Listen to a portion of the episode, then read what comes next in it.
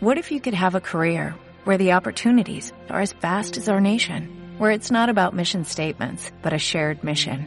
At U.S. Customs and Border Protection, we go beyond to protect more than borders, from ship to shore, air to ground, cities to local communities. CBP agents and officers are keeping people safe. Join U.S. Customs and Border Protection and go beyond for something far greater than yourself. Learn more at cbp.gov/careers. Para seguir con el programa. no sé de qué me hablas. y bueno, en, la primera parte estuvimos hablando de los GOTI en general, hablamos de cómo fue la conferencia, de qué juegos salieron premiados. Y, en, y hoy vamos a tratar eh, de dos partes, si nos da tiempo, que yo creo que sí. En la primera, vamos a leer vuestros gotis, las cosas que nos habéis mandado, eh, tanto por texto como por audio. Las estaremos comentando. Y por último, hablaremos de nuestros propios gotis. De qué juego hemos visto nosotros más interesante, que hayamos jugado, que hayamos visto, que hayamos leído, cualquier cosa, ¿no? Un poquito de todo. Pero vamos a centrarnos sobre todo en, en lo que vosotros nos habéis mandado. Eh, como siempre podéis encontrar a Esfera en el podcast de La Gran Bola, tanto en iVoox, en Spotify, en iTunes, en Amazon, en todos lados. Yo soy Gullón, me podéis encontrar en redes como arroba 1995 tanto en Twitter como en Instagram, como en muchos lados. Y esto es Flashbacks. Y yo creo que pasamos a la sección musical.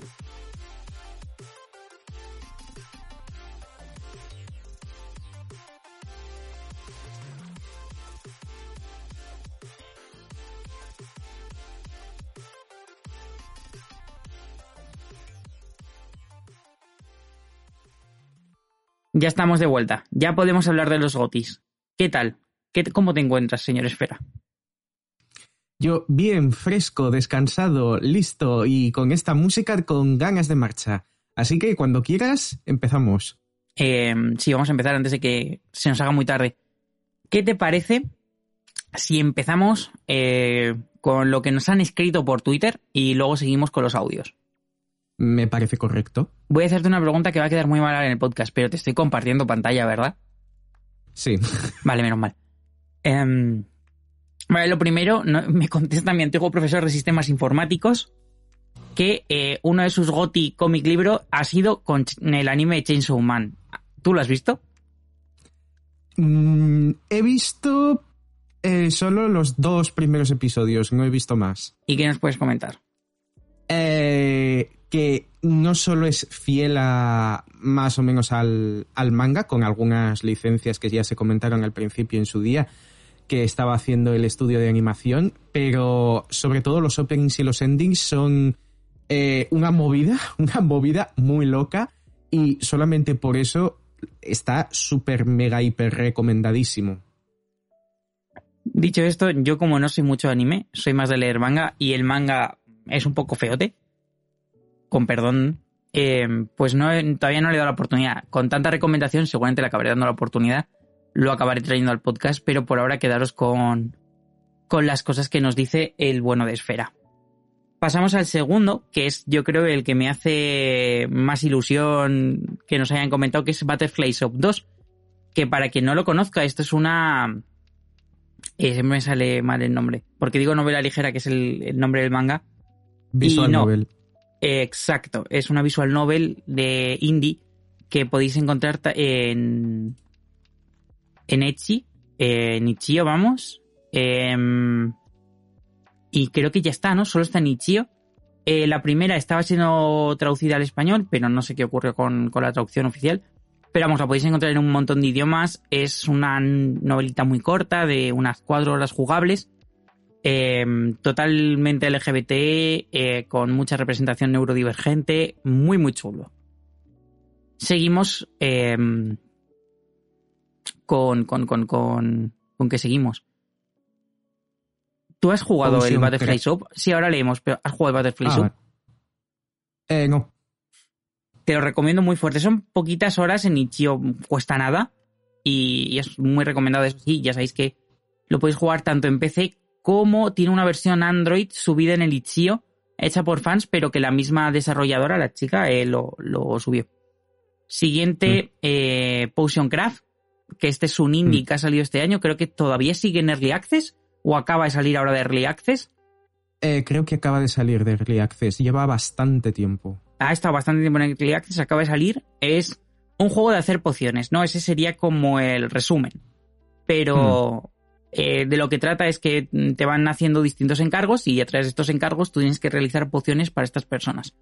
Vas buscando eh, nuevas formas de hacerlas, nuevas pociones, nuevos desarrollos a través de un mapa muy parecido al que sería un mapa del RPG estilo Final Fantasy X o tal, con, con las distintas habilidades que se va desarrollando, pues, y vas buscándolas de esa manera. A, a, la vez tienes la forma de hacer las pociones, que es una forma bastante graciosa o bastante tranquila de hacerlo. Es un juego muy divertido, con mucho desarrollo, con muchos personajes, con muchos momentos muy divertidos. Y no sé si este si tienes alguna valoración. Sí, quería comentar especialmente el apartado artístico porque es bastante peculiar y es uno que estamos empezando a ver también.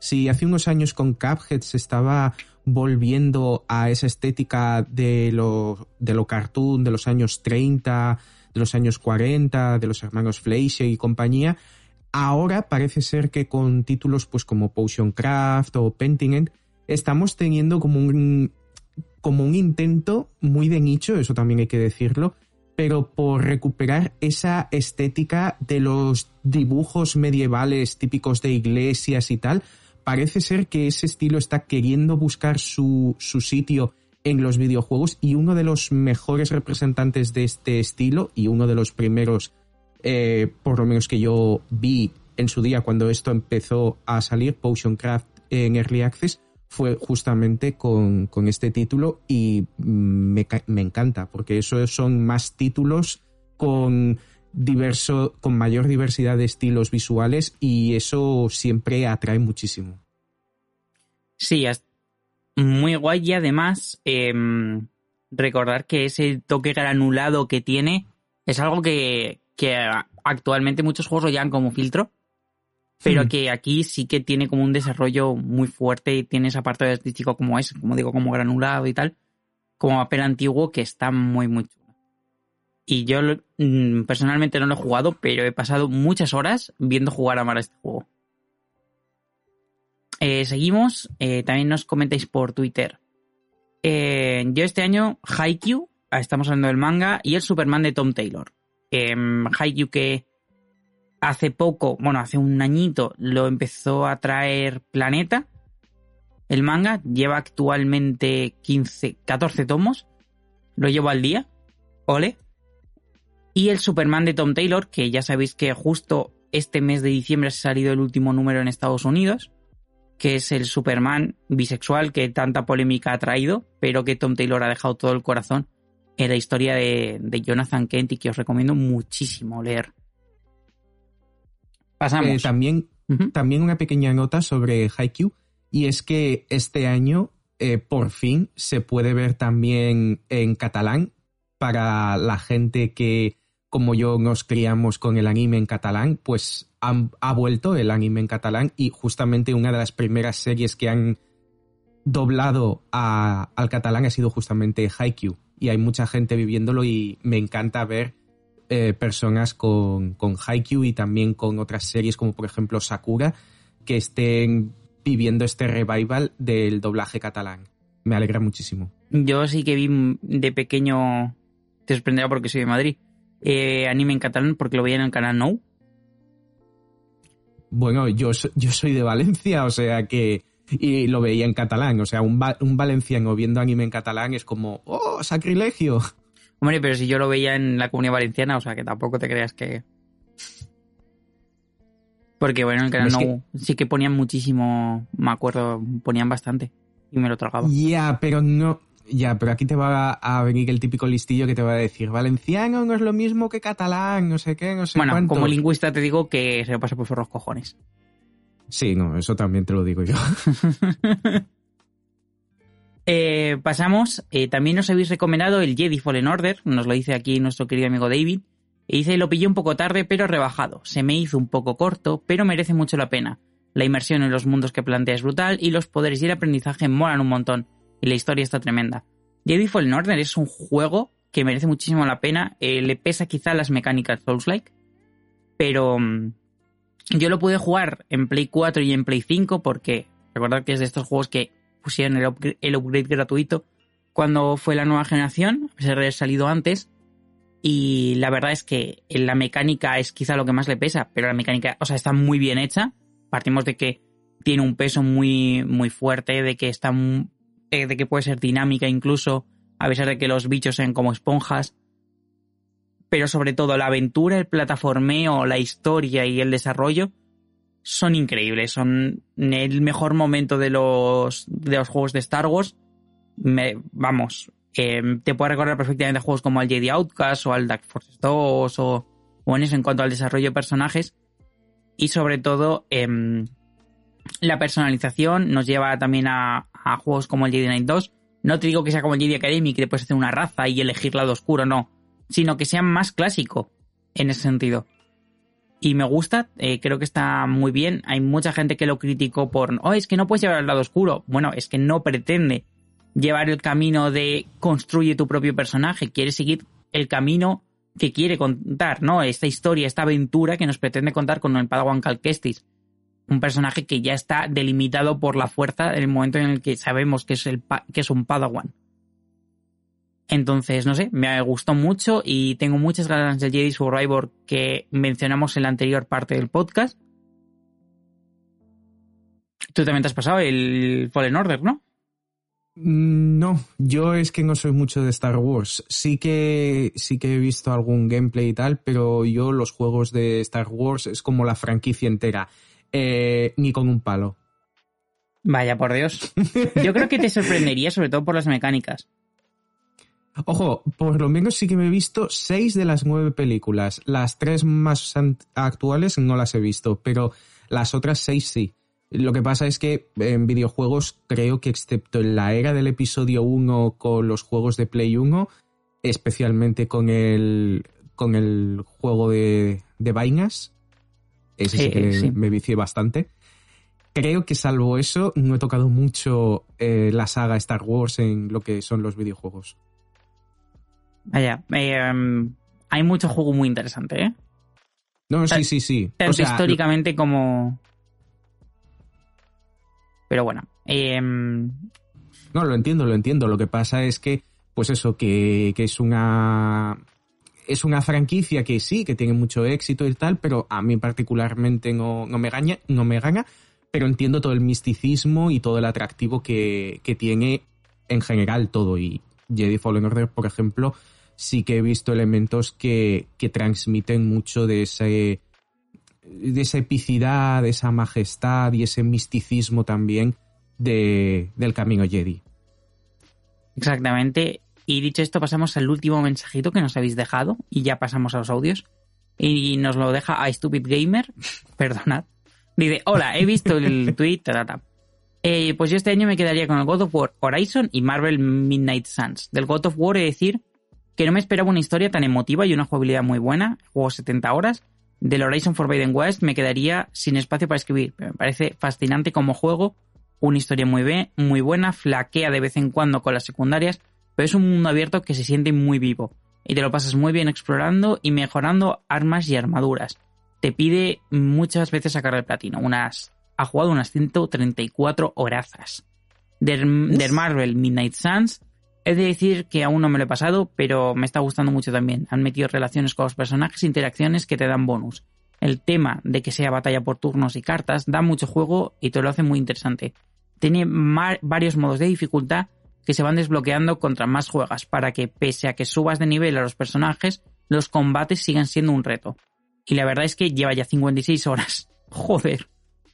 Eh, le he pedido que se explayase un poco más con el God of War porque había escrito muy poco y, le, y dice, el juego es un viaje emocional padre e hijo que demuestra el crecimiento de los personajes a lo largo de la saga, así como el ver cómo se conocen un personaje a otro, ven sus fallos, los adoptan al otro y el papel de Mimir, que es como el mentor de los dos juegos de Kratos y Atreus y ves el cariño que tiene a todos los personajes. También está el arco de redención de Kratos respecto a los juegos anteriores, que se hace de notar más en este. Hay otra cosa que me llama mucho la atención y es que en el juego pintan a los dioses eh, de malos, pero luego demuestran que no solo hay blancos y negros, que también existen los grises. hay algunos dioses eh, que están siendo presionados por otros más importantes y son malos por ello. Y cuando Kratos les abre los ojos, pues cambian su forma de ser y demuestran que solo querían proteger a su familia. En resumen, una historia maravillosa y muy emotiva. Algo malo, los niveles de dificultad más altos son absurdos. Eres el dios de la guerra y te mata una lagartija de un toque. Y enemigos como esponjas, soportan toneladas de daños. Pero bueno, un 10 de juego. ¿Qué piensas de esto? Pues... A ver, es que si dijera realmente lo que pienso de los nuevos God of War... Mmm, a ti te pesa sobre todo la mecánica. Vendrían, vendrían con, con antorchas a mi casa. Yo sé que a ti te pesa sobre todo la mecánica tipo tanque. Más que la mecánica tipo tanque, es la cámara lo que me, lo que me pesa más. Porque eh, entiendo por qué, por el hacer un plano secuencia continuo, pero a mí es que me pesa muchísimo porque me quita mucha información del escenario. Entiendo que si jugara más horas me acabaría acostumbrando y tal, pero para mí la cámara en un juego de acción es bastante importante y si me quita tanta información que sí, que luego está Treus, que tiene también un signo para indicarme por dónde me viene el peligro o por dónde me han pegado, lo entiendo, pero aún así mmm, yo en mis juegos de acción prefiero tener una vista un poquito más en tercera persona con la cámara algo más hacia atrás de lo que está en este, en este juego precisamente por eso, por tener más información del terreno y saber adaptarme a dicho terreno. Una de las decisiones que se tomó con el Resident Evil 4 mm, fue mantener la cámara em, al hombro para, por dos motivos. Uno, para entorpecer la visión del disparo. Y dos, para ocultar información al, al jugador. God of War, obviamente. God of mm. War, obviamente, parte de que la cámara es mucho más lejana que el Resident Evil 4 y Resident Evil 5, ¿no? Pero mm. era una manera de, limitarlo. Y una de las cosas que tuvieron en el paso a Resident Evil 6 y Operation of Raccoon City, que para que no lo sepa, son juegos mucho más activos que Resident Evil 4 y 5, porque aunque a Resident Evil 5 se le, se le achaque un poco ser shooter, es decir, que Resident Evil 4 y Resident Evil 5 tienen el mismo tipo de cámara con el mismo tipo de movimiento y el mismo tipo de apuntado. Esto es una cosa que le pesa a ambos. Porque obviamente en el Resident Evil 5, a pesar de ser un shooter, tú no te puedes mover y disparar. Te tienes que quedar quieto mientras disparas. Y no puedes ver la mira con la que disparas. Solo puedes ver el rayo láser a donde apunta tu arma. es un poco mira, Pero mira, por ejemplo, en el caso del terror, o en el caso de los juegos de tipo survival, eso te lo compro porque esas limitaciones entran dentro de las concesiones que tienes que hacerle al, al género. Porque... es que eso, es lo que iba. Vale, perdón. Que con Resident Evil 6, cuando tuvieron que dar este paso, cuando decidieron mantener una cámara al hombro todavía, pero poder tener movimiento y acción, o sea, que pesase más el shooter y la acción frente al survival hmm. horror, em, se tuvieron que darse cuenta que tenían que alejar la cámara y hay muchos planos durante todo el juego en el que la cámara deja de estar tan al hombro y se, y se posa mucho más atrás. Justamente por ese motivo. Claro. Entonces, al God of War le pesa tener pues ese tipo de cámaras que no están pensados para un hack and slash. Es verdad que le da un narrativamente y, y también en, en cuanto a fotografía y cámara un añadido muy bonito que es el plano secuencia, ¿no? Y como no se hmm. puede, no sé, un juego de acción no rompe la acción en ningún momento. Pero claro, aquí es a que cada uno le pese, porque como jugador podemos eh, aceptar estas decisiones y a algunos les funcionarán mejor estas decisiones y a otros les funcionarán menos.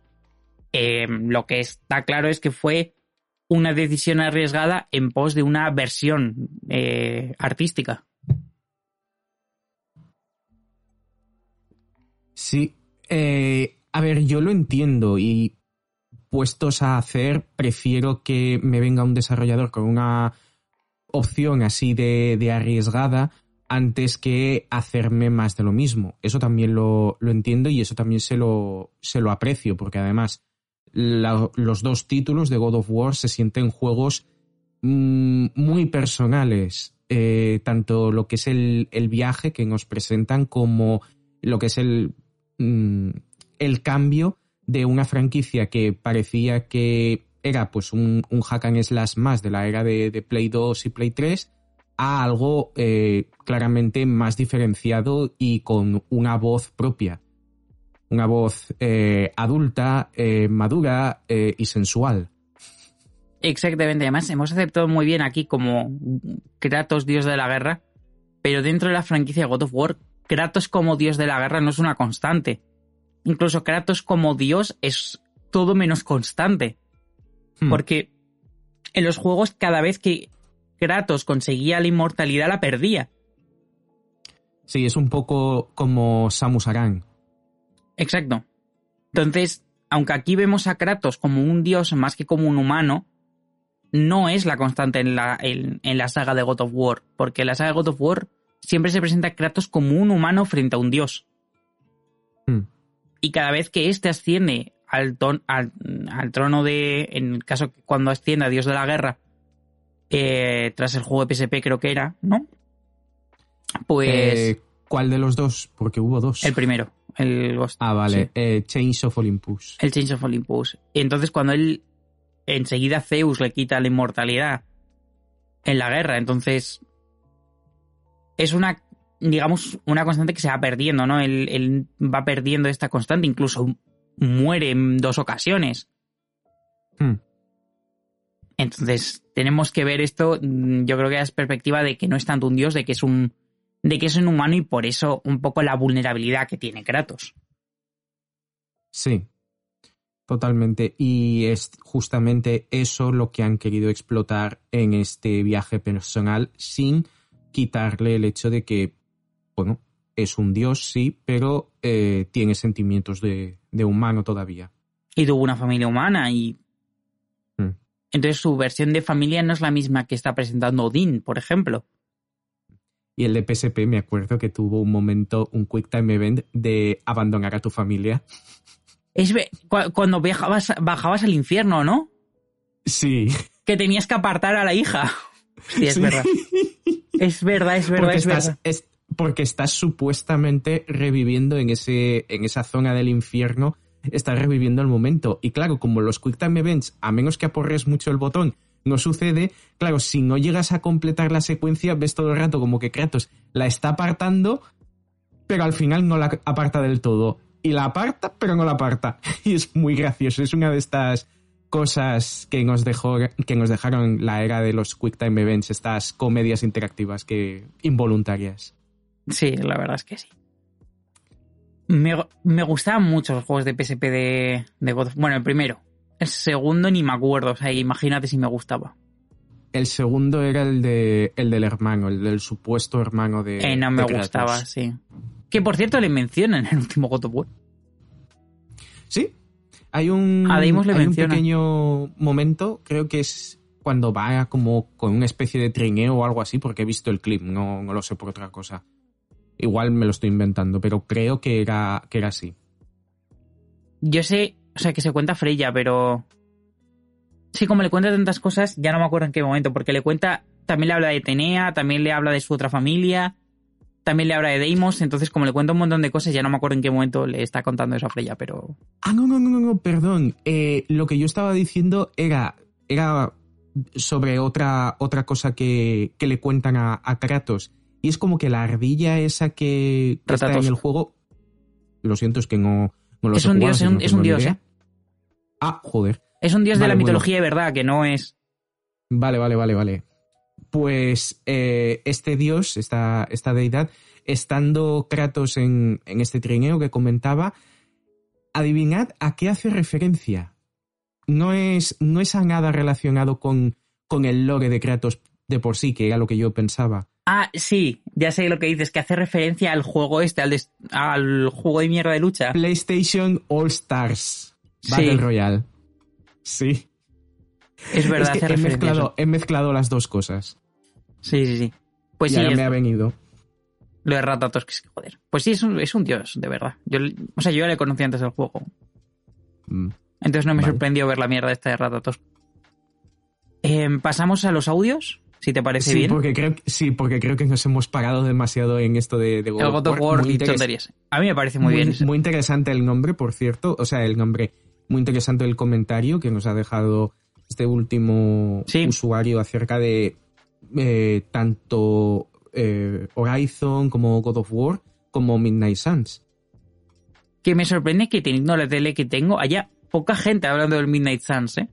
Yo no lo he podido jugar porque en consola está caro, pero creo que me lo regalan con la gráfica del ordenador. Oh, De estas cosas que siempre cuando compras la gráfica te regalan una mierda. Sí. Bueno, pues, Pues cuando compré la gráfica te ponía abajo Marvel's Midnight Sun, 0 euros. Y yo, hostia, perfecto. tendré que echarle un vistacito. Ahora pasamos a los audios. Vamos a ver el primero. A ver, el audio de los jueguitos. Em, bueno, mi juego favorito de este año, que no es de este año porque es bastante más viejo, es el Zelda Breath of Wild. Que es la tercera vez que intento pasarme el juego y la tercera vez que fracaso intentando pasarme el juego. Siempre me atasco en el mismo punto, en el de, en el de que hay un camello con rayos. Soy incapaz de pasar esa parte del juego. Pero no sé, es que aparte de lo chulo que es y que visualmente mola que te cagas, sea, me gusta mucho jugarlo porque, sobre todo, me muero muchas veces y entonces eh, eso le hace reír a mi hermana. O sea, yo juego para que, primero, porque me gusta jugar y segundo, para que mi hermana se ría de que soy muy torpe jugando. Entonces, pues cuando ha estado algo mala, porque, bueno, estuvo malita, pues ella se sentaba ahí y no voy a hacer nada, nada que está sentada y yo pues me dedicaba a jugar para que mi hermana se pudiese reír tranquilamente de, ah, mi hermana se ha vuelto a caer por cuarta vez en la misma montaña porque es muy inútil. Y pues sobre todo pues también me ha gustado porque es como pues eh, no sé, me da mucha tranquilidad y mucha calma matar ahí un montón de bobo, bobo o como se llame y es- además que es muy chulo. Y algún día de mi vida, pues imagino que me lo pasaré. Y no sé, ya está, creo que ese es mi resumen del mejor juego. Que está muy bien que hay que jugarlo. Y que cuando salga el siguiente me lo volveré a comprar. Y no me lo volveré a pasar porque soy torpe. Pero bueno, intentaré de todas las formas. O sea, le tengo metidas 200 horas y no he llegado ni a un tercio del juego. Es que soy torpísima. Pero bueno, me divierte, aún así, pues ir mirando los paisajes y demás, que queda súper chulo. Y ya está. Saludos. Breath of the Wild. Bueno, como concepto, pues muy guay. Eh, yo ya tengo opiniones formadas sobre el Breath of the Wild. No muy buenas, lo siento. En plan, es un buen juego, ¿eh? Y, y está muy chulo. Pero creo que, como quizá estamos viendo un poquito en este, en este audio, no es un juego muy accesible, que es algo que llevo diciendo yo mucho tiempo. Bueno, creo que este es un ejemplo de que a veces este juego no es muy accesible. Eh, me ha... eh, Es que estoy todavía un poco como en shock. Cuatro veces intentando pasarte un juego, estás en un, un tercio de la aventura y 200 horas. Madre mía. Sí, sí, sí, Eh, sí. ¿qui- ¿Quién es, quién es por cierto, esta, esta usuaria que te lo ha, que te lo ha mandado? Se Eh, llama, el audio este. se llama Vero y no, ma- no me sé su Twitter. Mady Grayson creo que es su Twitter. Vale. Eh, pues, Vero, eh, normal, normal. Yo, por ejemplo, mm, no tengo el, el Breath of the Wild, no lo he comprado. y no, es que Zelda, alguno he jugado, he jugado como tres o cuatro, pero todos vía emulador. Lo típico, los de, Super, de Nintendo 64, el A Link to the Past y tal. Tampoco es una saga que me llame especialmente. Y este, no sé, lo, lo mismo que, que decía ella, que lo veía bonito y tal, y entiendo que tiene momentos wholesome, como por ejemplo la cocina, pero luego está la parte del combate que ves las locuras que hacen señores eh, expertos en el juego, en los distintos poderes, y es como, ¿en serio tengo que hacer este tipo de, de pirulas para intentar pasarme los distintos eh, desafíos que me pone el juego, bien sean eh, la parte de, de los templos Sika, me parece que es, o los jefes que nos vamos encontrando, paso. A ver, el juego no es tan complicado en ese sentido, pero el juego es muy amplio y muy, ¿cómo decirlo? E incluso los puzzles y tal, a veces necesitarías un poco de ayuda. Creo Mm. que el juego parte de... da muchas eh, concesiones a- a- al jugador. En plan, el jugador tiene que haber experimentado porque una cosa que hace Breath of the Wild, que yo lo siento para mucha gente que, le gusta mucho el juego y es, no tenga esta opinión, pero el juego no innova. El juego es muy tradicionalista con, los, con el resto de videojuegos, ¿no? Parte de que tú tengas un bagaje. El ejemplo más claro son las torres. Las torres cuando que sirven para delimitar las zonas y que te muestran todo lo que hay en una zona, que es igual que las torres de vigía o que las mierdas de Assassin's Creed, que no me acuerdo cómo los llamaban. Lo hemos Las visto en otros. Lo hemos visto en, en Assassin's Creed, es exactamente el mismo concepto, pero si tú vienes de, mm, o de, de otro bagaje distinto en cuanto a videojuegos, si nunca has jugado Assassin's Creed o no has jugado juegos de mundo abierto, pero si eres un jugador de RPG, a lo mejor este concepto no lo tienes tan em, tan machacado y no lo puede, y puedes no entenderlo. Porque Vale, vale. Ya veo. Lo que, lo que quieres decir entonces es que eh, es tradicional en el sentido de que eh, tira mucho de otras cosas que otro tipo de jugadores, que igual no necesariamente los jugadores específicamente de la saga, de la saga Zelda, tengan asumido por eh, influencia de otros títulos y otros géneros. Exactamente. Vale, vale. Entonces, a veces se complica un poco. Es un juego que puede ser tosco para mucho tipo de jugadores. Porque parte de, mm, de una base distinta a lo que la saga de Legend of Zelda está acostumbrada. Y la saga de Legend of Zelda normalmente ha dado todo mascado, ¿vale? Sin contar el primer Zelda, obviamente, porque era de la NES. Pero el resto sí que ha sido muy fácil y siempre te ha llevado mucho de la mano y te, ha, y te ha explicado bien los conceptos. En este Breath of the Wild, no. Y puede estar muy bien, puede ser muy innovador, pero también puede ser muy poco accesible. Y eso es un poquito lo que vengo a decir.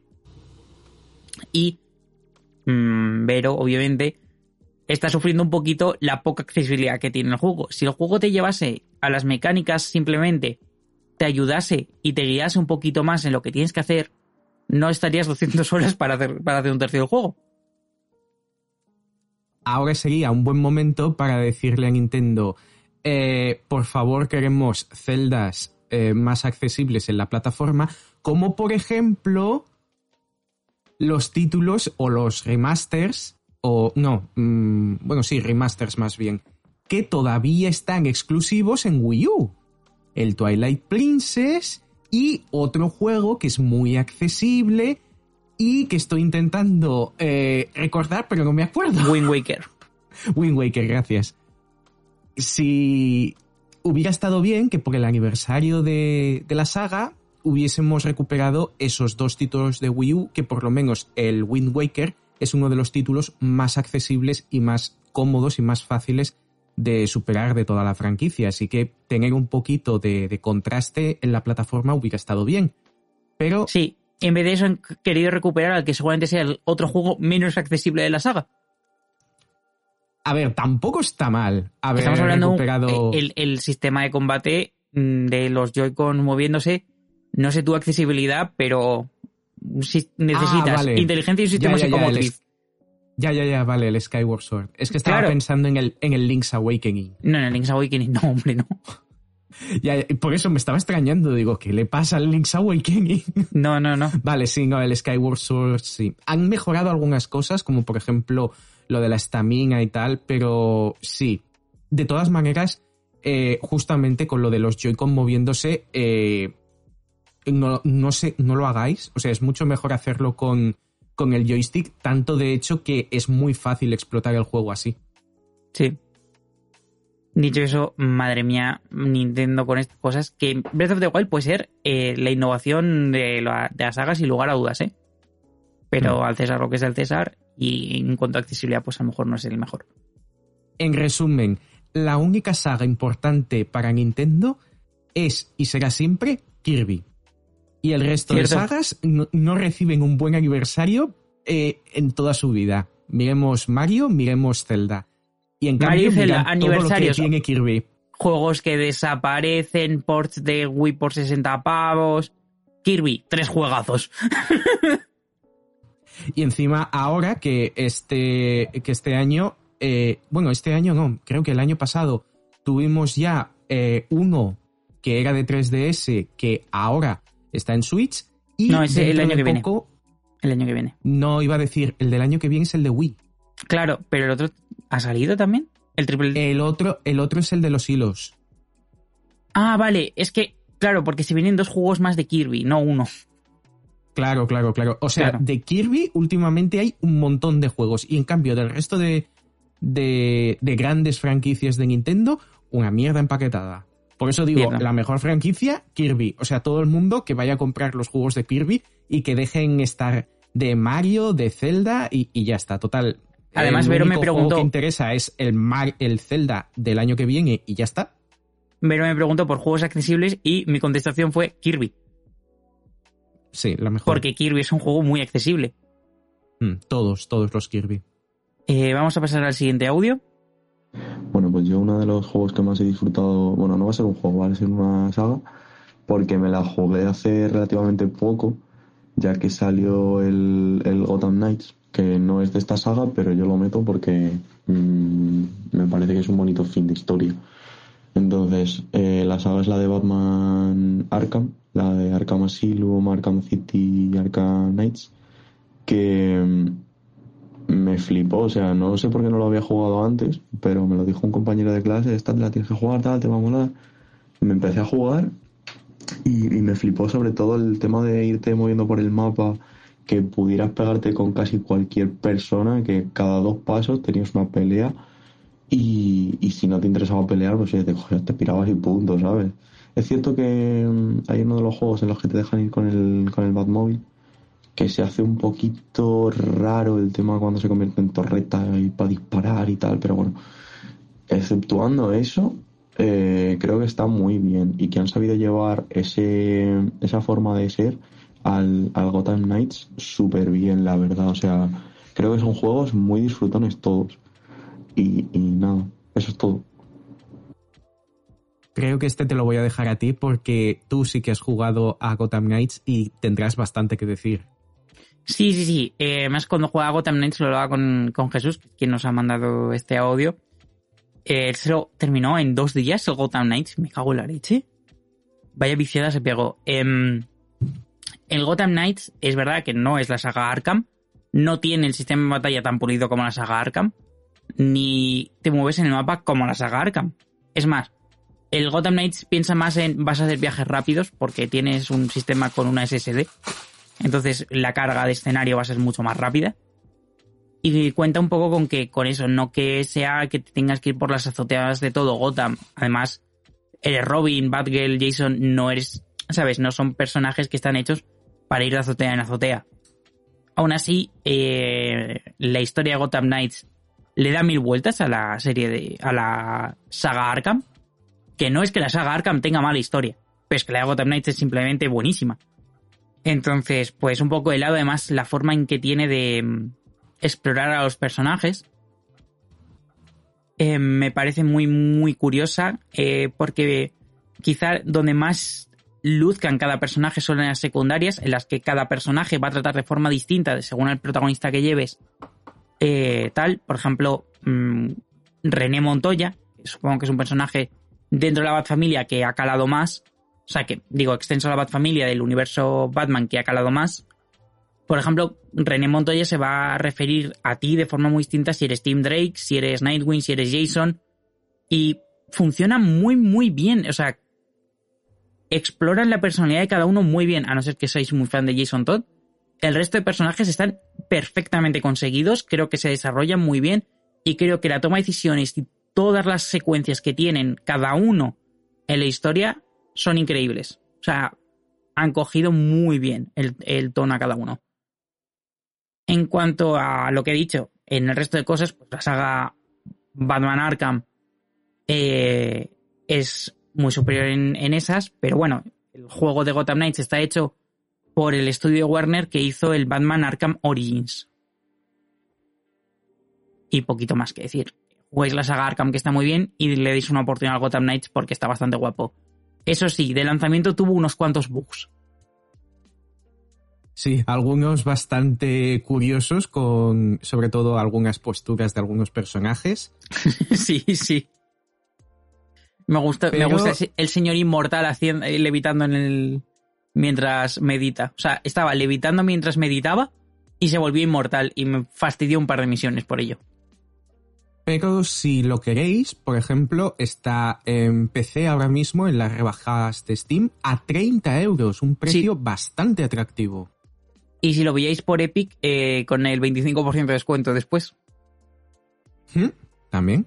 O sea que os sale, aún más, os sale a 25, a 20, 26 ¿Tres? euros en, en Epic. Ah, sí, 26. No, menos, menos, 23, claro. Ah, 23, 23, ya decía yo. Le estaba aplicando solo el 10 por algún motivo. Bueno, eh, pasamos a, a Nacho, que nos envía un audio. Pues mi juego favorito del año ha sido el Vampire Survivors, que es un juego muy sencillito, muy pequeñito, en el que básicamente te conviertes en el Bullet Hell. Empiezas controlando a un personaje que poco a poco va ganando diferentes niveles, diferentes armas, diferentes pasivas, y lo que empieza como con una cosa muy lenta en la que van viniendo enemigos en modo horda y solo tienes un látigo, se acaba convirtiendo en un auténtico infierno en el que la pantalla se llena de píxeles, se llena de armas, se llena de fuego, de balas, de todo y todo está además combinado con un montón de secretos, con alguna que otra carambola para que el juego resulte misterioso, para que resulte, eh, pues que tenga intriga básicamente, Eh, porque lo que es eh, historia hay más o menos una, pero tampoco importa, porque el gran valor de Vampire Survivors es que es increíblemente divertido de jugar. Tanto que se te vuelan las horas y es fácilmente el juego al que más horas le he dado este año, que creo que superan las 40 y yo se lo recomiendo a cualquiera porque además cuesta muy baratito, ahora está un poquito más de lo que estaba al inicio, pero creo que todavía no llega a 5 euros, ya está la versión 1.0, van a sacar un DLC, van a seguir actualizándolo a tope y es uno de esos juegos que merece la pena desde el ordenador, desde consolas, acaba de salir gratis en móvil, supongo que la Steam Deck va de maravilla, yo mismo me lo he puesto con el Steam Link en el móvil en algunas ocasiones, que con un mando va genial también, es, una, es uno de esos juegos que merece la pena tener en la biblioteca y merece la pena tenerlo siempre instalado en la biblioteca. Lo primero de todo este audio, hostia, que alguien usa el de Steam Link. Curioso. O sea, ¿cómo? Eh, segundo, eh, creo que este es el mejor. el- Segundo, este es el mejor pitch que me ha hecho alguien nunca para venderme una mierda relacionada con vampiros. O sea, lo admito, yo no soy nada de vampiros, de hecho no me gustan nada. Pero, o sea, e- este audio me, me ha vendido el juego, pero ¿de qué manera? Además, es uno de los, parece coña, pero uno de los favoritos a, a juego del año. Y se ha colado aquí, en el tiempo de descuento. Sí, sí, sí. eh, el Vampire Survivor, mm, yo creo que lo dije en la anterior parte del podcast, me lo puse en móvil, tuve que borrármelo Ostras. por horas que le echaba. O sea, es un vicio, es, es un, es un vicio de juego. Está muy guapo el Vampire Survivors.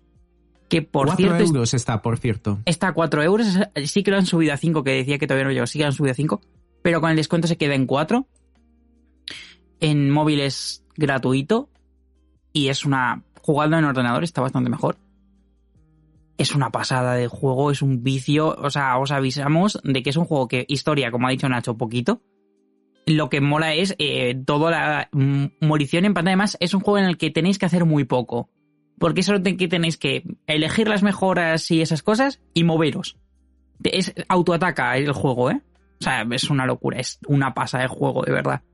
Está hecho por un estudio que hasta ahora solo hacía máquinas tragaperras, pero que querían hacer un juego de verdad y tal, y mm, dicho por ellos. Y básicamente, pues, pues sacaron este Vampire Survivor mm, por nada. Creo que salió por dos euros y medio al principio. Y, y es un vicio, está muy bien hecho el juego. Lo van a seguir actualizando, os lo recomiendo un montón. Me sorprende que no lo hayas catado. No, no lo he catado precisamente por eso, porque es vampiros. Y los vampiros a mí poco o nada. No sé qué tiene que ver con vampiros realmente, o sea que no te preocupes. Hombre, se llama Vampire Survivor. Sí, sí, pero que dentro del juego que queda bastante Sí, guay. vamos, es que sí, la verdad es que es que sí, puedes poner, eh, puedes cambiar en lugar de vampiros, puedes ponerte eh, un hombre lobo, podrían poner perfectamente un hombre lobo y no pasaría nada, porque todo lo que ves en pantalla son píxeles muy chiquitos, tu personaje andando por literalmente cuatro metros cuadrados por un descampado. Lo que pasa es que ese descampado se va llenando cada vez de más bichos y más bichos y más bichos. Y tú lo estás llenando de mierda con tus ataques. Y es un poco a ver quién puede llenar más esta mierda. Básicamente, os lo recomendamos un montón. Eh. Ahora pasamos al audio de Mar, que este sí que me lo he escuchado. El juego que más he disfrutado este año, y ha sido difícil escogerlo, porque estaban entre medio el Kirby de la Switch, el nuevo, que por cierto, os lo recomiendo también. Es el juego al que más horas eh, le habré echado, seguro. Pero em, me quedo con el Inscription porque es muy mi, mi rollo. Quien me conozca sabe que me gustan los juegos de miedo, misterio, puzzles. Eh, pues esto tiene un poco de todo. Y cartas. Si te gustan las cartas, o sea, si te gustan muchísimo las cartas, no sé qué, qué haces que no lo has jugado. Y si, si más te gustan, o sea, mm, dale una oportunidad porque yo creo que es brutal. El mejor juego de videojuego de cartas que he jugado sin duda. Y no os puedo contar mucho más porque casi todo es spoiler. Así que os animo a que lo probéis. Hay una cosa que me sorprende y es que hay varios audio- audios que duran un minuto y 16 segundos. Se han puesto de acuerdo. es, es bastante curioso. Sobre el audio, uno, el Kirby. Juegazo. No me lo he terminado, perdón, pero juegazo. No sé si tú has jugado al Kirby. No, pero sí que he visto reviews y sobre todo sí que he visto cómo, cómo acaba y es bastante... eh, si os gusta Dragon Ball o los yoyos, eh, los yoyos bien, no los yoyos la tercera parte eh, con Dio y con todo eso, me refiero a los mm, menos hipermusculados. Eh, si os gusta todo eso, eh, os va a flipar el final de Kirby. No, no tengo ni idea, pero bueno, he jugado muchos Kirby's para saber que todos los Kirby's acaban con una movida dimensional extraña. Así que no Eh, sí, pasa nada. sí. Es, es, es así, es así, es bastante loco. Exacto, o sea, juego suficientes Kirby's para, para saber que el final va a ser algo raro. Pero me, me está gustando muchísimo, es un juego súper divertido el Kirby, accesible a más no poder. Eh, los, los coleccionables están muy, muy, muy bien llevados y las tres dimensiones le sientan muy bien a los mapas. Luego, el Inscription. eh, ¿Se llevó el año pasado al final el GOTI?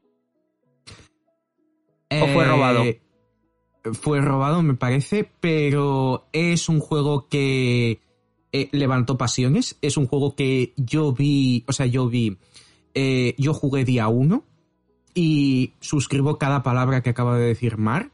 Es más, eh, este año le he dedicado un podcast también, lo podéis encontrar, eh, perdón, En la por el descripción de este audio. publicidad.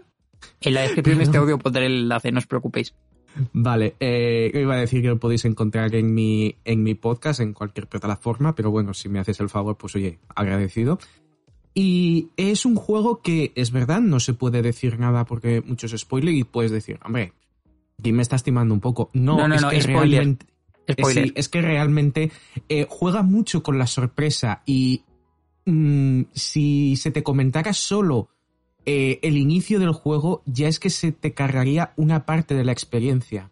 Pero puedo intentar decir alguna cosa más por intentar completar lo que ha dicho Mar para gente que mm, quiere ir a ciegas, pero no tanto como para sentirse estafada o estafado. Yo, yo creo que lo que ha dicho que es hay cartas y puzzles, basta. O sea, Sí, lo más. único, que, lo único que le añadiría sería eh, el elemento o el componente ARG. Y es que, además de todos los juegos de cartas, todo va relacionado con una trama. Pero esa trama no nos la ponen delante como, por ejemplo, en títulos que hemos estado comentando ahora, como Horizon Forbidden West o God of War. No es una narrativa que se esté desarrollando mientras la, está la estamos viendo nosotros y nosotras. Es lo que se conoce como ARGs, que es que te van eh, lanzando como diferentes piezas y tú tienes que ser lo bastante astuta o astuto para intentar ver dónde están esas piezas y cómo todas ellas juntas forman un puzzle. Forman el, digamos, la imagen general de, del puzzle. ¿Ello tiene que ver con el juego de cartas? No, porque eh, el juego de cartas es un medio por el que vas progresando, que, que utilizas para progresar, mejor dicho, en el juego y poco a poco conforme progresas y sabes dónde mirar, vas a ver más de estas piezas. ¿Esta es la historia del juego? No tienes primero tu propia historia y luego tienes esta historia si decides eh, investigar ese lado de misterio que, dice Mar. Y si algo de lo que os estoy diciendo os atrae, de verdad no veáis ninguna review más, no veáis ningún análisis ni nada. Lanzaros directamente porque precisamente es la magia de, de inscripción, que os pille todo de sorpresa. Si sois coleccionistas de juegos gratuitos, el Inscription lo regalaron en Epic. Es verdad. Si no, em, ahora mismo está en las ofertas de Epic también por menos de 10 euros. Así que también, además, ahora está en Switch, en Play, en Xbox. O sea, lo podéis encontrar en muchísimos lados. Sí, pero. Lo mejor en PC. sí, yo no sé cómo. Es que hay algunas cosas que es mejor experimentar están bien llevadas. No, están bien llevadas, ¿eh? Ah, vale, vale, vale. Eh, es que, claro, yo lo jugué día uno y no sé cómo han adaptado eso a consola. Está bien llevado, está bien llevado. Vale, vale. Em, dicho esto, pasamos con el penúltimo audio.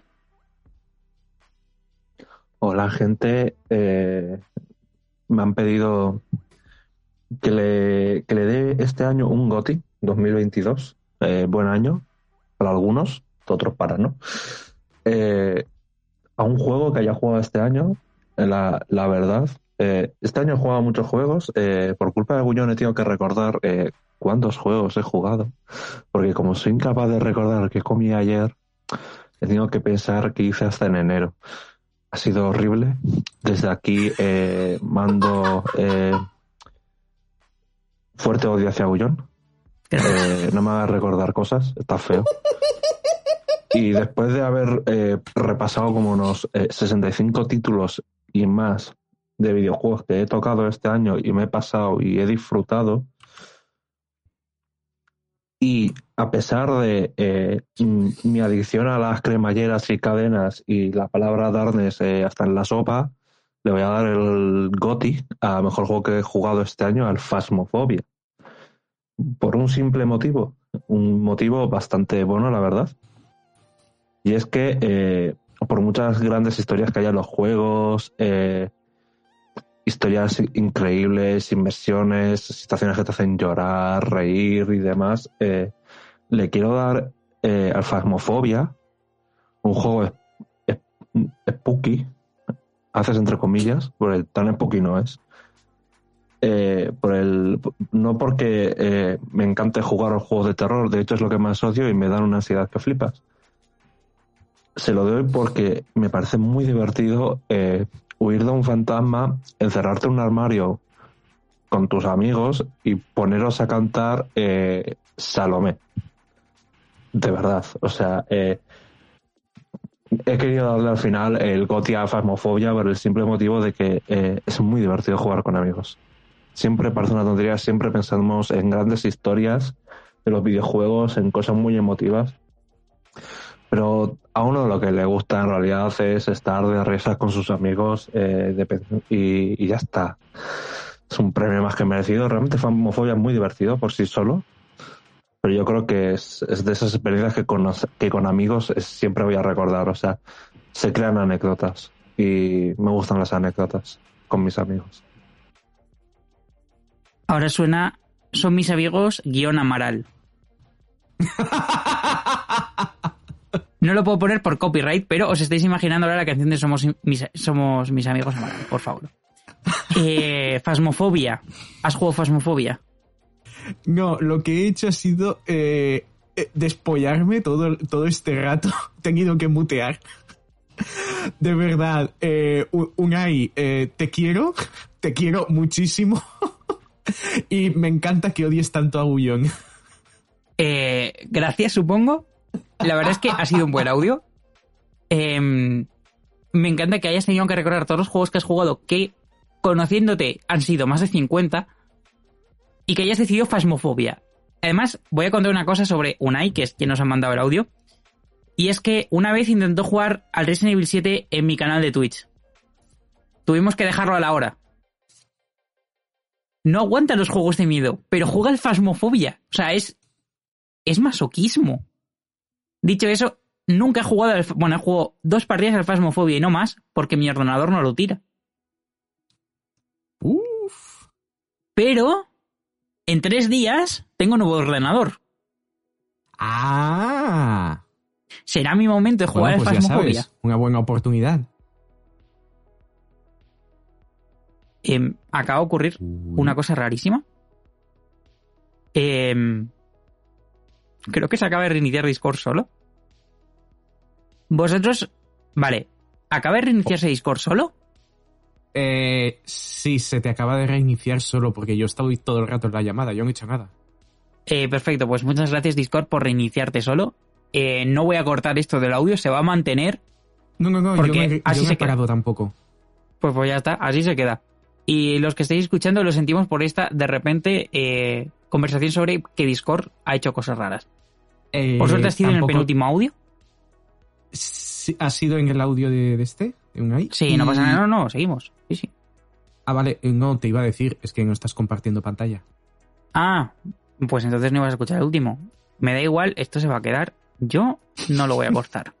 Joder, Ya estuve vale. en, en el anterior programa, esto quiero, quiero que lo sepan ellos, eh, y se, se petó un audio y tuve que estar editando siete horas.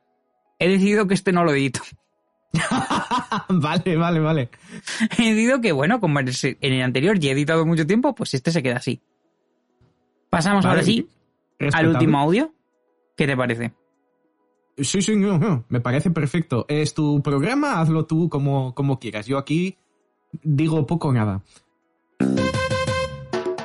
Muy buenos días, tardes, noches, lo que más gusten. Un saludo a todos los radioyentes de Flashbacks. Mi nombre es Wonderhost, vengo de un chiquito canal llamado Zona de Guardado. Y se supone que ahora me tocaba hablar de mi juego favorito, ese que he disfrutado este año y demás.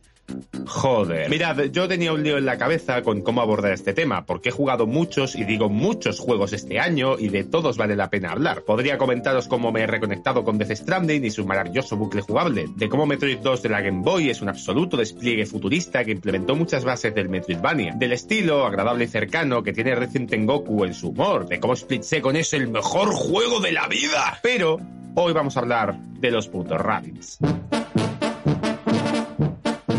Vale, contexto. Rabbit Go Home es un título que salió allá por el 2009 para la Wii. Sí, han pasado 13 años, estamos todos viejísimos. Y creo, sinceramente, que es una pequeña joya que habría que reivindicar más. No se habla mucho de ella porque, bueno, los Rabbids no tienen un catálogo de juegazos. Están los Raven, que son colecciones de minijuegos bastante divertidas y poco más. Ubisoft siempre ha usado estas mascotas para vender productos que rozan el shovelware. Y en serio, hay tales atrocidades hechas por esta marca que no os podéis ni imaginar. Pero entre toda esta marabunda de títulos no tan brillantes, Go Home es uno que resalta con bastante fuerza. Rabbit Mi Casa es... ¡Buah! Es una maravilla. Es un oasis caótico lleno de carisma. Es la locura malsana de los franceses de Ubisoft Milán. Es una crítica divertidísima a las corporaciones, a la nostalgia fabricada y al humor más slapstick. Y todo con los putos conejos albinos. Es casi irónico que una compañía conocida por sus grandes abusos hiciera un juego de esto. Pero a lo que iba. Jugué a este juego en su momento cuando apenas era un crío que se empezaba a comer los mocos. Y este año he podido encontrarlo un precio ridículo. Y me dije a mí mismo, ¿ves? A lo mejor hasta aguanta el tipo a día de hoy. Mirad, para que entendáis el rollo, la historia va de que los rabbits quieren ir a su casa, la cual es, al igual que en el folclore asiático, la luna, y para ello deciden crear una torre altísima con cualquier cosa que se encuentren. No, muy listos que se digan no son. Con esta excusa, el juego te lleva por distintos sitios urbanos donde acabas implantando la anarquía. Le gritas a la gente para robarle la ropa, robas en un supermercado con una cínica comentarista, persigues una vaca por un terreno desértico sacado de una road movie, recorres unas oficinas que se han convertido en un laberinto de papeles y destruyes un en pleno vuelo para cabalgar sobre la turbina por todo el aeropuerto. Una de las mecánicas principales en varios niveles es raptar a un enfermo terminal y usar sus gases tóxicos como doble salto. Y luego se casa. El humor en este juego es tontorrón, con un punto ácido, pero siempre con los niños en mente. Llega a tales niveles de absurdez que solo puedes abrazarlo. Y el extenso doblaje al castellano consigue que sea imposible no tener una sonrisa picarona mientras lo juegas. ¡Demonios! El juego empieza rompiendo la cuarta pared con un gaje imaginativo, curioso y que tiene implicaciones a nivel mecánico. Ah, sí, por supuesto, también tenemos el gameplay, el cual es una curiosa mezcla entre Katamari Damacy, Crash Bandicoot y un juego de kart. Llevas a dos Rabbit montando un carro de la compra y el juego te incita no solo a conseguir todos los objetos del nivel, sino a que lo hagas rápido. Más adelante incluso consigues un ataque que es un calco directo del turbo de Mario Kart. Y es genial la sola sensación de moverte con el carro. No tiene la velocidad de un coche, pero tiene más inercia con personaje de plataformas clásico. Puedes hacer loopings, derrapes, rampas y todo se siente increíblemente bien a los mandos. Se nota que Maiche Dancer todavía estaba como productor, porque muchas de las ideas de diseño pertenecen más a los Rayman que a los Rabbits, y es, creo, una de las principales razones por la que le tengo este cariño especial. Hay muchos juegos de mi infancia que no han aguantado el tipo con los años, y que a mis ojos pasaron por unas gafas de la nostalgia muy poderosas, pero este título no, me lo he pasado incluso mejor que cuando lo jugué de crío. Tiene una imaginativa brutal, un diseño de arte que resalta en cada nivel y unas mecánicas más propias de Nintendo que de la Ubisoft que conocemos a día de hoy. Y si con toda esta chapa no os he convencido, un último apunte. La banda sonora es tan icónica que la habéis escuchado sin saberlo durante vuestra estancia en internet y reseñas cortas la utiliza bastante. ¡Hasta la próxima!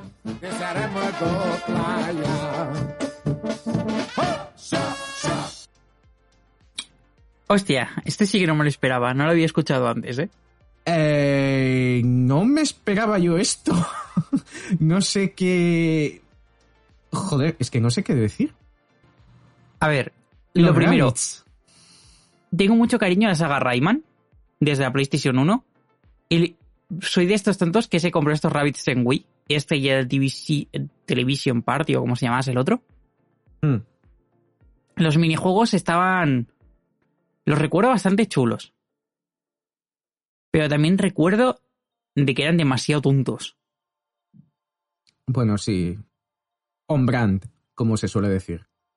Sí, es verdad que el primero, este, era mejor, o le recuerdo con más cariño que el, que el Television, pero, hostia, eh, lo que me ha pasado con los Rabbits es que estaba tan explotada la marca y tan poco Rayman que les acababa Hmm. cogiendo asco por eso.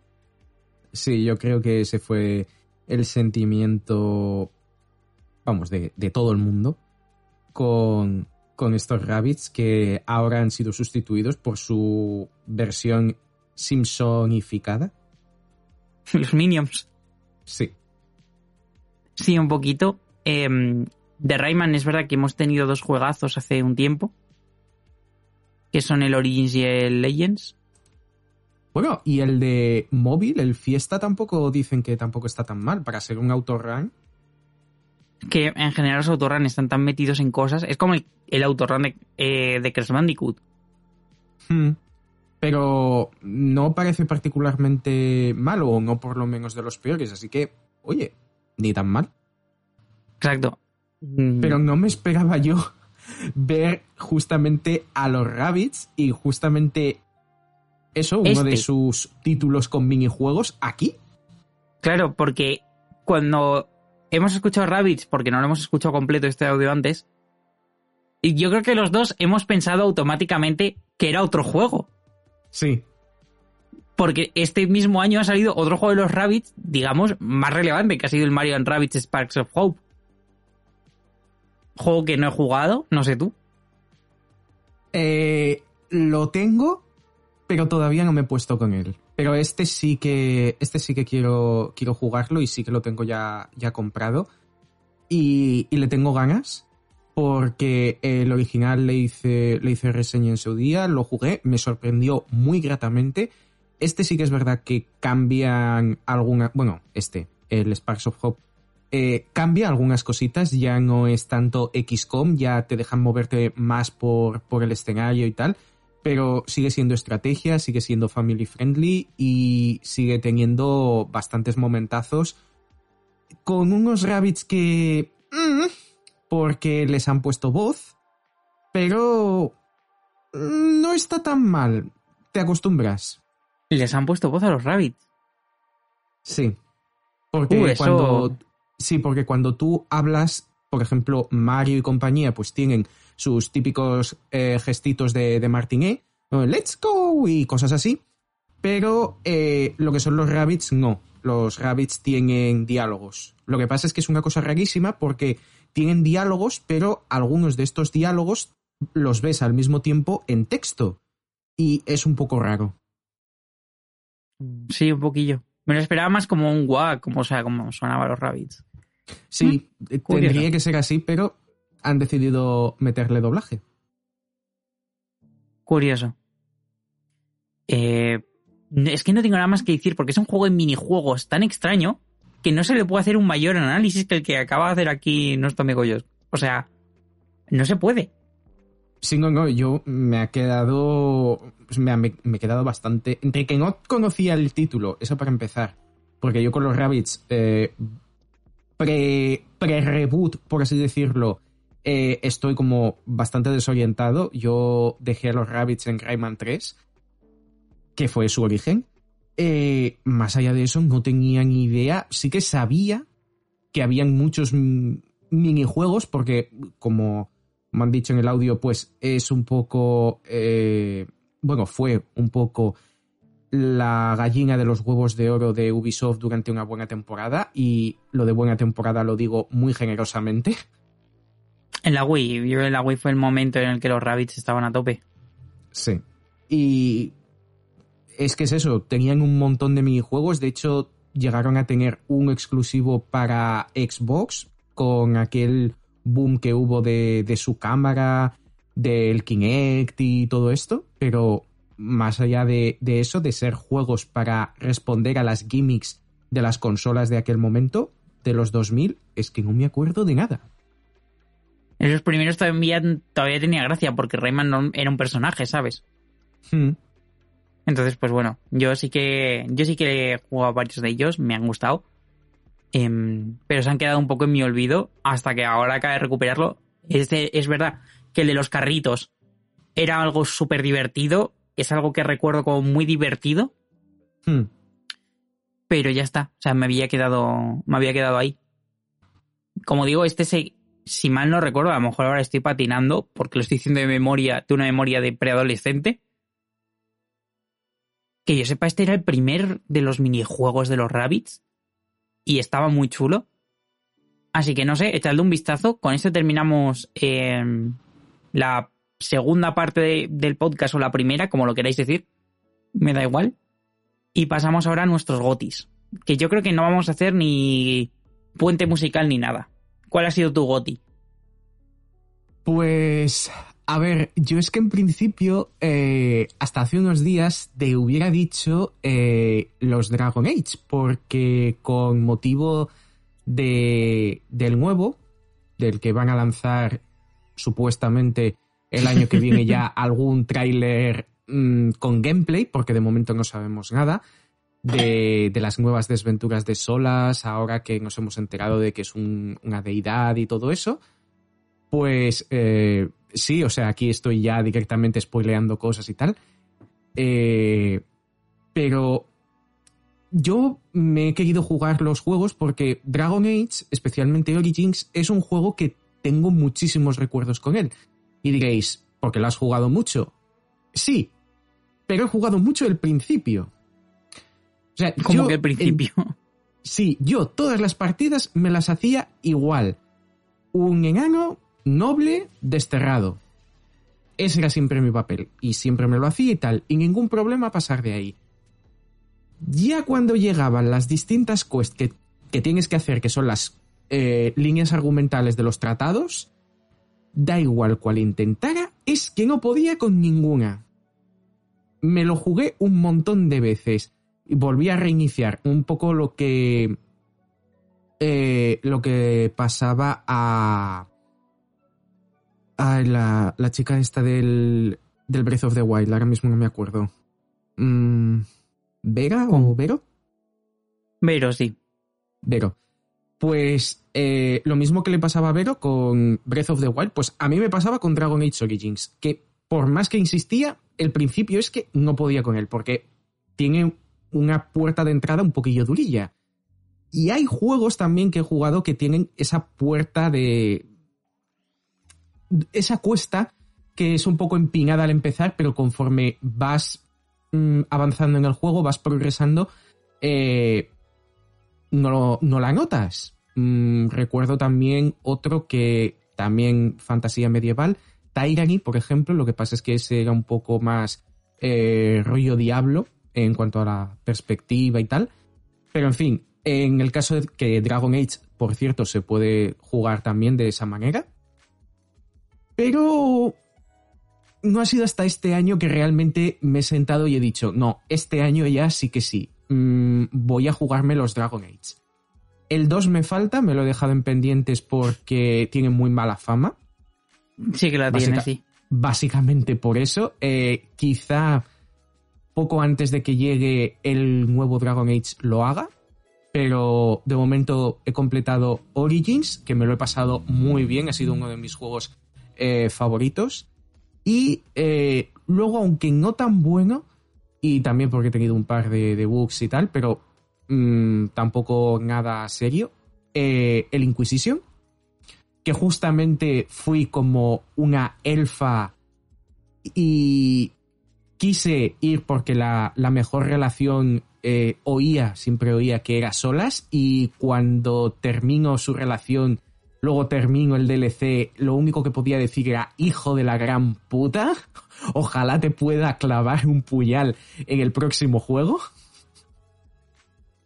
Pero no, no son esos mis gotis, porque justamente este, estos últimos días se ha colado otro. Uno que salió en 2019 y que es un indie que no sonará a mucha gente. Se llama Greenstone. Este título es muchísimo más arcade, no, es, eh, no esperéis nada eh, elaborado en términos de narrativa, como por ejemplo con los Dragon Age y tal. Y eres simplemente un señor hipermusculado que intenta escalar una cima.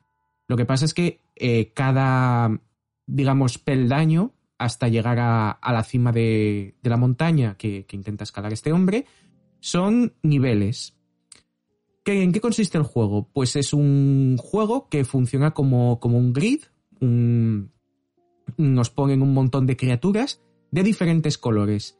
Y nosotros lo que tenemos que hacer es eh, encadenar diferentes monstruos, digamos, hacer un camino en ocho direcciones que podemos, eh, arriba, abajo, izquierda, derecha y las diagonales, entre los que podemos movernos. Pero solo podemos encadenarlos en hileras. Quiero decir, podemos decirle a nuestro personaje, muévete hacia este bicho, luego de este puedes hacer, yo que sé, una diagonal hacia arriba a este, luego hacia arriba a este otro, tal. Y así ir encadenando todos los bichos que, podamos. Pero luego pulsamos el botón A para confirmar o X en función de en qué plataforma lo estéis jugando.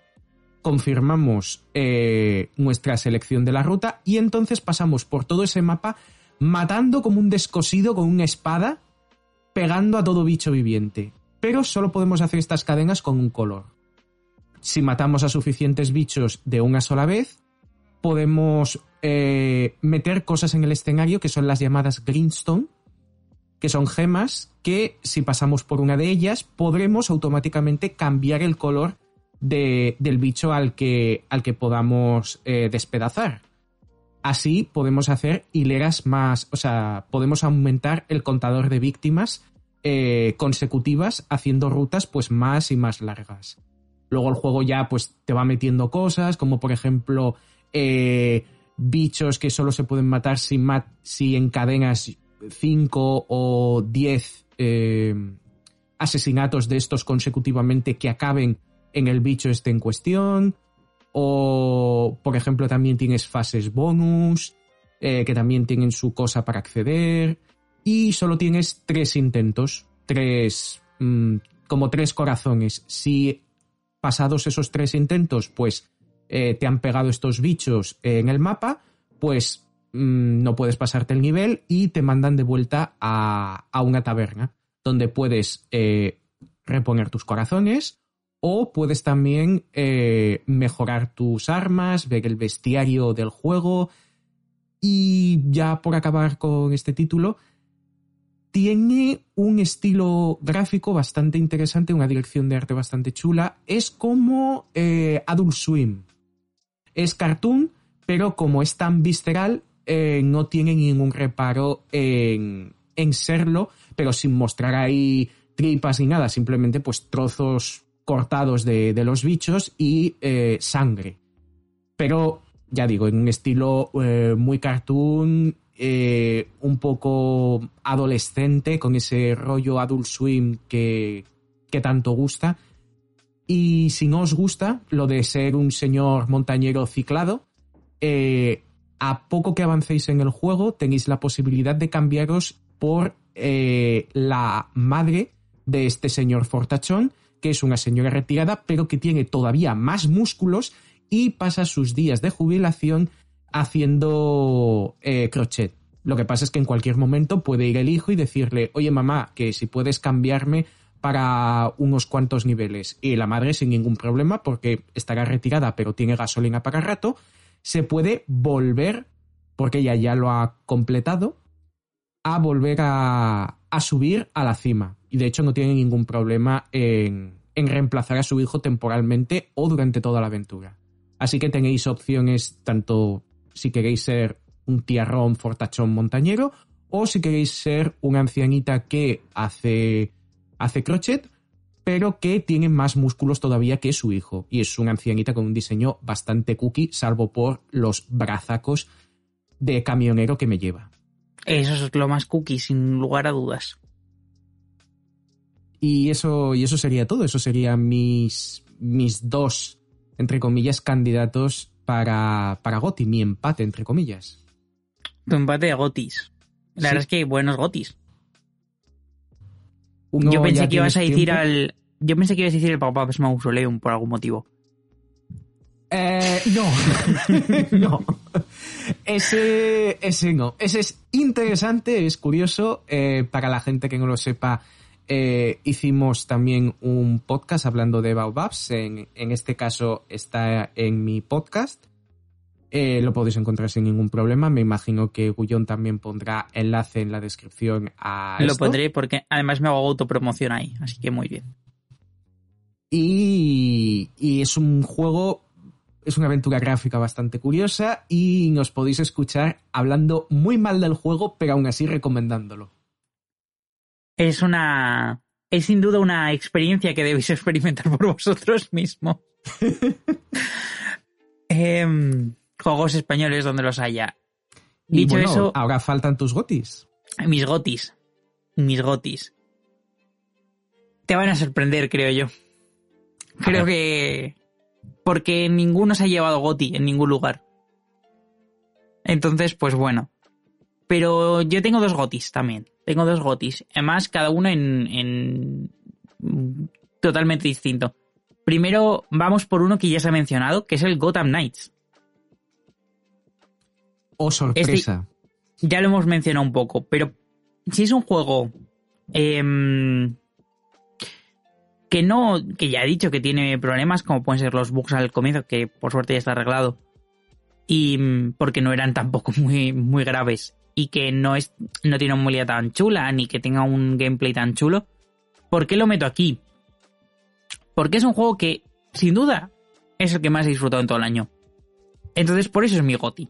Es así de simple este juego tiene muchas cosas para que un fan, eh, sobre todo muchos que estáis en flashbacks, os gustan los cómics, imagino que os gustará Batman o su universo, lo, lo, lo vais a disfrutar mucho. Y ya está, simplemente es eso, es un juego que para los fans de Batman es un imprescindible. Porque tanto que vemos villanos que no son normalmente los que se suele utilizar, vemos también interpretaciones muy chulas de Gotham y de lo que representa, no tanto cómo es o, o pretende disociar el término de Batman o, o pretende analizar desde una perspectiva muy interesante qué es Batman. Porque aquí Batman no, no está. O sea, es un. Podríamos hablar que es un secundario, no existe, no está. El juego parte de que Batman ha muerto. Es literalmente el primer minuto de juego, no os estoy haciendo spoiler. Y el tráiler también. Em, entonces, aquí recae la aventura en cuatro personajes de la Batfamilia que son muy relevantes. En este caso estamos hablando de Tim Drake, de Jason Todd, de Barbara Gordon y de Dick Grayson. Nightwing, eh, Batgirl, Red Hood y Robin. Y yo lo he pasado con dos de los personajes, lo he pasado con Dick y lo he pasado con Tim. Y es increíble cómo han podido adaptar cosas del universo de, DC a este juego de manera que no quede poco consecuente. Estamos hablando de que utilizar personajes como puede ser Superman, como puede ser Wonder Girl, como puede ser, mm, yo que sé, Kid Flash, en un juego de Batman y que no quede incoherente. Que literalmente entiendas cómo es el universo de estos personajes y que quede totalmente coherente con cómo, igual que son los cómics. Y cada vez tenga guiños a la historia de cada uno de los personajes en cada en cada traje, en cada coleccionable, en cada mm, mierda que ocurra, en cada diálogo secundario que tiene con un NPC en mitad de la calle, se nota el cariño que tiene este juego a todos los cómics. Y eso es algo que ni Arkham podía decir. Y por eso es mi goti. No sé si vas a decir algo. No, no iba a decir nada porque esto es tu mierda y aquí sí que no me quería meter. Y el siguiente es el Triangle Strategy. Que creo que también lo he mencionado en Bueno, la anterior sí. parte del podcast. Sí, eh, y este además, este me lo, me lo imaginaba. Sí, eh, básicamente, pues es un RPG estratégico, como han salido 200 este año. Como puede ser el Sparks of Hope, como puede ser. ¿Qué más ha salido este año? Em, el Digimon Survive. Y no sé qué más así de RPG. El Life Alive. El Life No, Field es Chronicle. que- sí, pero Bueno, Life Life Alive no tanto, es- sí. Es RPG. Sí, es mini historias, sí que tiene parte de tal, pero Diefield Chronicle, que sí que es totalmente. que sí que es totalmente estrategia. Pero ha sido, un, de todas maneras, un buen año para, para la estrategia. Hemos tenido bastantes perlas. Sí, sí, sin lugar a dudas. Y Triangle Strategy, lo primero que destaca es su narrativa, que ya os aseguro que es muy buena, pero que no se aleja de lo que normalmente estamos acostumbrados en lo que puede ser un, juego como Fire Emblem o Final Fantasy Tactics. Porque sigue los mismos es- esquemas de sociedad medieval, con tramas políticas, tradición, etc. En ese sentido, no. Es verdad que habla mucho más de em, minorías, minorías, como, como puede ser un lanzamiento revolucionario, que no es algo tan típico. Es más, se, se trata mucho cómo puede ser un lanzamiento revolucionario de una sociedad. Y el paso democrático en este, y- que son temas muy interesantes. Pero sobre todo porque su mecánica principal de este juego es increíble. Nunca he jugado un RPG que diga, hostia, ¿cómo puede ser tan importante cada segundo de juego? Porque aunque parezca minio estar haciendo mm, un combate random o incluso estar practicando combates, porque el juego literalmente casi no tiene combates extra, en plan, tiene a lo mejor 20 combates durante los 50 horas de gameplay que tiene. Entonces lo, lo importante también es las estrategias que vas a llevar, cómo lo vas a hacer, todos los diálogos que tengas con cada NPC de cada mapa van a ser importantes porque todas las conversaciones, todas las decisiones que tomemos en cada conversación, qué lugares exploremos y a qué lugares decidamos ir, son decisiones que van a, que van a eh, hacer que cada personaje que llevamos en el equipo tenga una disposición a algo. Todas las decisiones, todos los personajes van a estar atentos a las decisiones que vayamos tomando, los diálogos que vayamos teniendo. Y esto va a hacer que cada uno se condicione a tener una idea preconcebida de a la que a la hora de tomar las decisiones importantes salga de un punto para otro. Porque esa es la cosa. Las decisiones no las tomarás tú, las decisiones más relevantes. Las tomarás en grupo. Y cada personaje del grupo tendrá una elección. Y esa elección tú eh, de por sí no lo vas a poder cambiar. Vas a poder intentar convencerle de lo contrario, quizás. Pero es lo que el personaje ve, cómo piensa, cómo siente y cómo tú le has proyectado toda la realidad por la que va a tomar esas decisiones. Y eso es, me parece una pasada. Porque cambia totalmente el gameplay. Tú a lo mejor al final del juego quieres llegar a un punto. Pero si las decisiones que no has tomado a lo largo de toda la aventura no son consecuentes con eso, no vas a poder llegar ahí. Y no estoy diciendo de que haya un final, hay cuatro finales, ¿vale?